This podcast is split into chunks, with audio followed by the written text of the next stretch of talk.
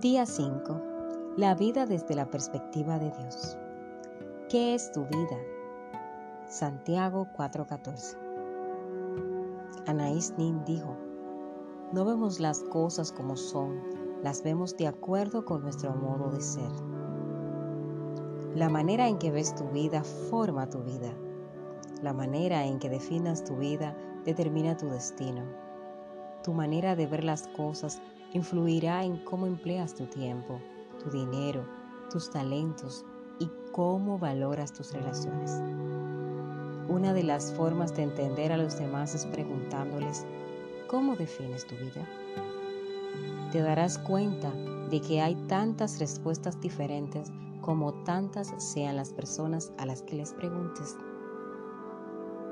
Algunas me han dicho que la vida es como un circo, un campo de minas, una montaña rusa, un rompecabezas, una sinfonía, un viaje, un baile.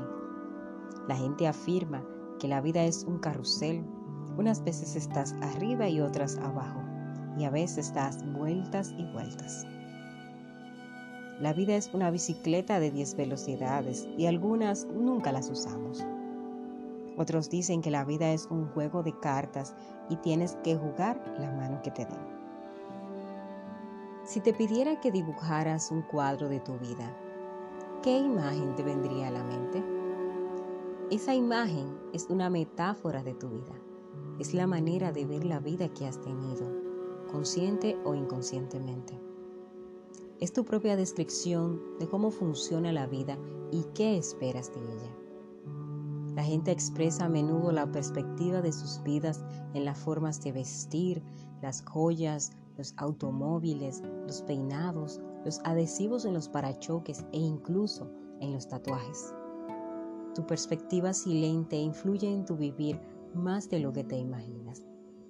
Ella determina tus expectativas, tus valores, tus relaciones, tus metas y tus prioridades. Por ejemplo, si crees que la vida es una parranda, entonces tu valor primordial en la vida será pasarla bien. Si ves la vida como una carrera, le darás valor a la velocidad y es posible que siempre antes de prisa. Si ves la vida como un maratón, la perseverancia será valiosa para ti.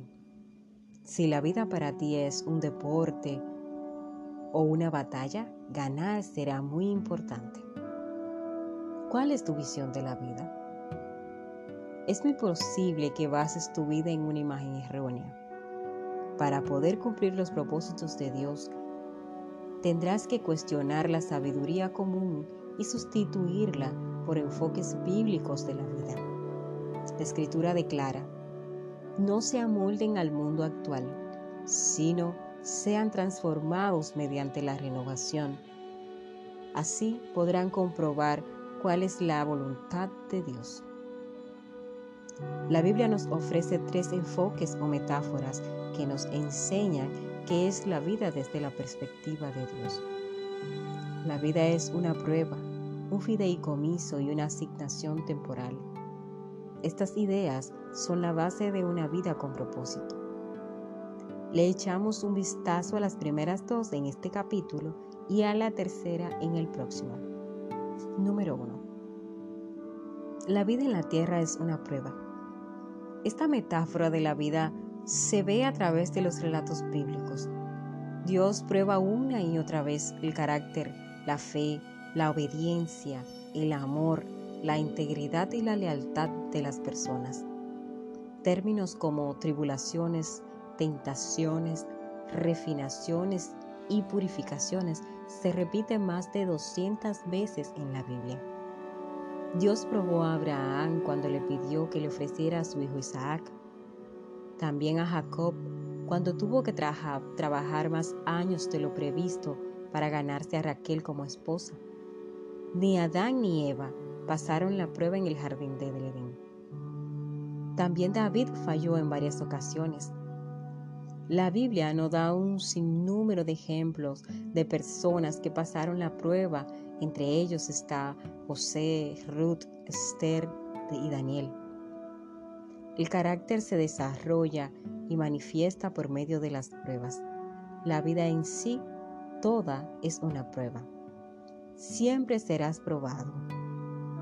Dios observa constantemente tu reacción con la gente, los problemas, los éxitos, los conflictos, la enfermedad, el desaliento, incluso el tiempo. Él está pendiente hasta de las cosas más simples, como cuando le abres la puerta a otra persona, cuando recoges una basura del suelo o cuando eres cortés con alguien que te atiende.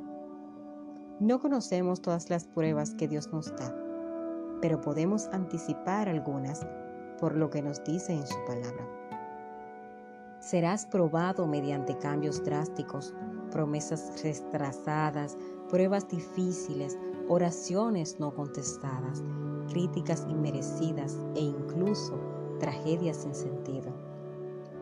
He podido comprobar en mi propia vida cómo Dios prueba mi fe en los problemas, cómo prueba dónde está mi esperanza al ver cómo uso mis posesiones y cómo prueba mi amor a través de las personas. Una prueba muy importante consiste en ver cómo actúas cuando no puedes sentir la presencia de Dios en tu vida. A veces Dios se aleja intencionalmente y no sentimos su cercanía. Un rey llamado Ezequías pasó por esta prueba. La escritura dice, Dios se retiró de Ezequías para probarlo y descubrir todo lo que había en su corazón. Ezequías había disfrutado de una relación muy cercana con Dios, pero en un momento crucial de su vida, el Señor se apartó de él para probar su carácter y revelar una debilidad, a fin de prepararlo para una responsabilidad mayor. Cuando entiendes que la vida es una prueba, te das cuenta de que nada es insignificante para ti. Aún los percances más pequeños tienen significado para el desarrollo de tu carácter. Cada día es importante y cada segundo es una oportunidad para hacer crecer y profundizar tu carácter, para demostrar amor y depender de Dios. Algunas pruebas parecen abrumadoras y otras ni siquiera las sientes, pero todas ellas tienen explicaciones eternas. Lo bueno es que Dios desea que sobrepases las pruebas de la vida y Él nunca permite que las que enfrentas sean mayores que la gracia que Él te otorga para sobrellevarlas. La escritura dice, pero Dios es fiel y no permitirá que ustedes sean tentados más allá de lo que puedan aguantar. Más bien, cuando llegue la tentación, Él les dará también una salida a fin de que puedan resistir. Cada vez que superas una prueba, Dios toma nota y hace planes para recompensarte en la eternidad. Santiago dice, Dichoso al que resiste la tentación, porque al salir aprobado recibirá la corona de la vida que Dios ha prometido a quienes lo aman. Número 2. La vida en la tierra es un fideicomiso. Esta es la segunda metáfora bíblica de la vida nuestro tiempo en la tierra, nuestro ímpetu, inteligencia, oportunidades, relaciones y recursos son todos dones que Dios nos ha confiado para cuidar y administrar. Somos mayordomos de todo lo que Él nos da. Este concepto de mayordomía comienza cuando reconocemos que Dios es el dueño de todos y de todo en la tierra. La Biblia afirma, del Señor es la tierra y todo cuanto hay en ella, el mundo y cuantos lo habitan. La verdad es que no, poseemos nada. Nada es nuestra breve estadía de la tierra, es nuestro. Dios nos presta la tierra mientras estamos aquí. Era prioridad de Dios, era su propiedad de Dios antes de que llegaras y se la prestará a otros cuando mueras. La llegas a disfrutar por un tiempo. Cuando Dios creó a Adán y Eva, les entregó el cuidado de su creación y los nombró administradores de su prioridad. La escritura dice, y les dio su bendición, tengan muchos hijos, llenen el mundo y gobiernenlo, dominen a los peces y a las aves y a todos los animales que se arrastran. El primer trabajo que Dios le dio a los humanos fue administrar y cuidar las cosas de Él en la tierra. Este papel nunca ha sido abolido, es parte de nuestro propósito. Todo aquello que disfrutemos debemos tratarlo como un encargo que Dios ha puesto en nuestras manos. Su palabra dice, ¿qué tienes que no hayas recibido? Y si lo recibiste, ¿por qué presumes como si no te lo hubieran dado? Unos años atrás, una pareja nos permitió a mí y a mi esposa quedarnos en su residencia, nos cuenta Rick Esta residencia estaba situada en una playa de Hawái.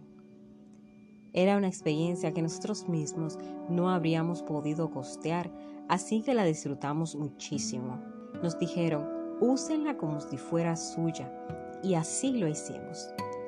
Nadamos en la piscina, comimos los que había en el refrigerador, usamos las toallas y la vajilla y hasta saltamos sobre las camas, pero supimos en todo momento que en realidad no era nuestra, así que tuvimos un cuidado especial de todo. Disfrutamos de todos los beneficios de usar la casa sin poseerla. Nos cuenta Rick Warren. Por otro lado, la Biblia afirma a los que reciben un encargo se les exige que demuestren ser dignos de confianza. Jesús en muchas ocasiones se refirió a la vida como un encargo. Un encargo que se nos ha entregado y narró muchas historias para ilustrar esta responsabilidad hacia Dios. En el relato de los talentos, un hombre de negocios confía sus riquezas a sus siervos. Al regresar, se evalúa la responsabilidad de cada siervo y los recompensa equitativamente. El dueño dice, hiciste bien, siervo. En lo poco has sido fiel, te pondré a cargo de mucho más. Ven a compartir la felicidad de tu Señor.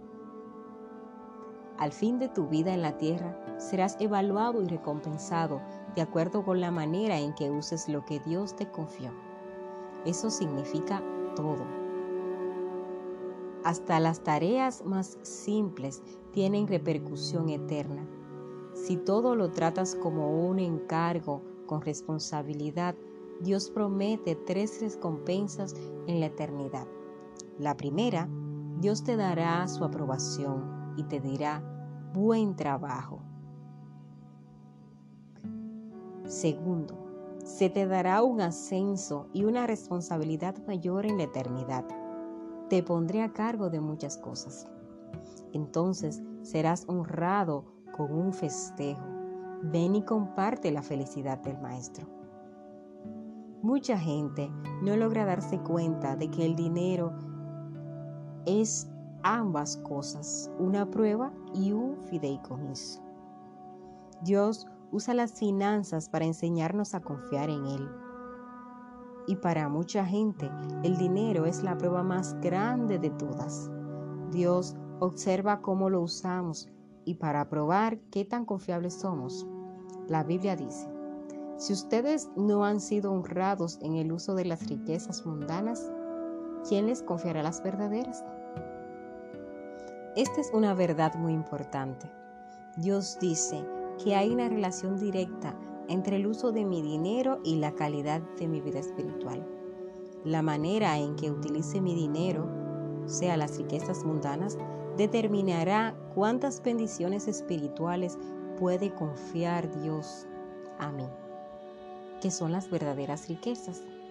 Permíteme preguntarte, ¿será que la manera en que manejas tu dinero está evitando que Dios pueda obrar más en tu vida? ¿Se te pueden confiar riquezas espirituales? Jesús declaró, a todo el que se le ha dado mucho, se le exigirá mucho, y al que se le ha confiado mucho, se le pedirá aún más. La vida es una prueba y un encargo, y cuanto más Dios te da, más responsable espera que seas. Este es nuestro capítulo del día 5 Nuestro punto de reflexión será, la vida es una prueba y un fideicomiso. Versículo para recordar, el que es honesto en lo poco, también lo será en lo mucho.